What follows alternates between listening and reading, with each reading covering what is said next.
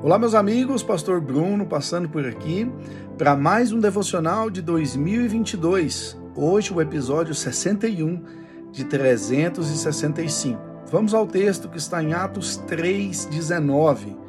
Portanto, arrependam-se e voltem para Deus, a fim de que Ele perdoe os pecados de vocês. Certa vez, Jesus, em, uma de suas andanças, ao sair do barco, atravessando o mar, ele chega numa determinada cidade e pessoas vêm trazer um paralítico até ele. Essa história está lá em Marcos capítulo 9.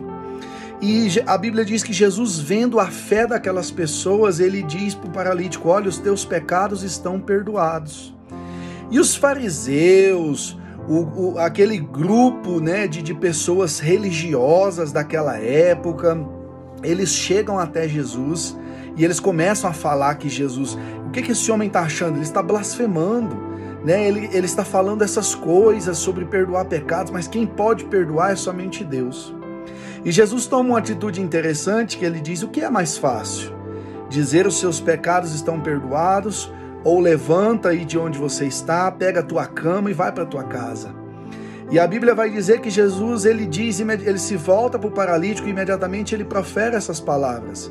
Ele cura esse paralítico para mostrar todo o seu poder. Por que, que eu estou dizendo tudo isso? Porque o único que pode perdoar pecados é o Senhor. Mas o, o perdão de pecados está condicionado a algo que depende de mim e de você que se chama arrependimento. Queridos, nós estamos ouvindo falar sobre guerras, rumores de guerras, e não é só porque a Rússia invadiu a Ucrânia, mas guerras biológicas, guerras financeiras e tantas coisas que têm acontecido no mundo que muitos ou a maioria de nós não sequer entende ou sabe ou percebe.